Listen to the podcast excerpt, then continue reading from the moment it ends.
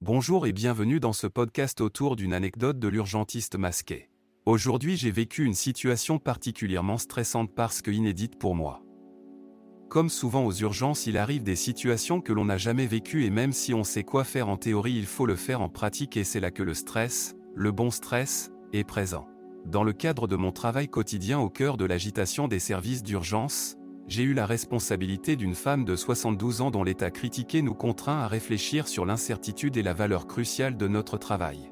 Madame souffrait d'un malaise qui s'est manifesté par une perte de connaissance et des vertiges. Les premiers secours qui sont intervenus sur les lieux ont indiqué une fréquence cardiaque inquiétante de 30 battements par minute.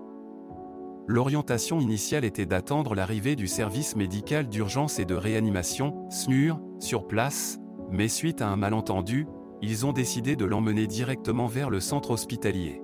À son admission au service des urgences, je me suis retrouvé devant une dame souffrant d'une bradycardie extrême, c'est-à-dire une fréquence cardiaque anormalement basse.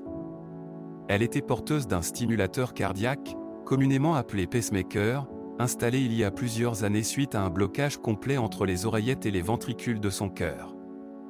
Mais au moment le plus critique de son état, ce dispositif censé maintenir un rythme cardiaque normal ne fonctionnait plus.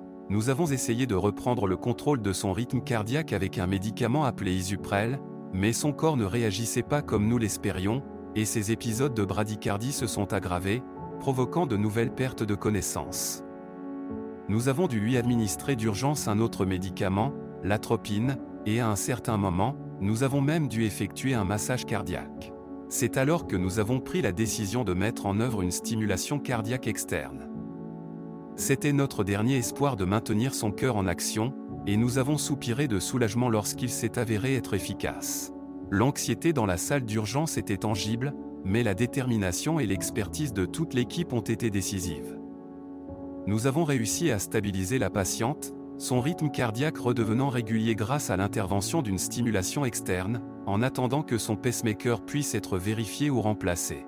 Cette journée a également servi de piqûre de rappel pour tous sur l'importance de chaque action et chaque décision prise. Elle a mis en évidence la précarité de la vie d'un patient, mais aussi la puissance de la médecine d'urgence. Je souhaite exprimer mes sincères remerciements à tous les membres de l'équipe pour leur diligence et leur professionnalisme. Ce sont ces moments où nous assistons à la lutte acharnée pour préserver une vie qui renforce notre engagement envers nos patients et notre mission. Hashtag rapport de garde pour les urgences, hashtag médecine d'urgence, hashtag une journée dans la vie d'un médecin.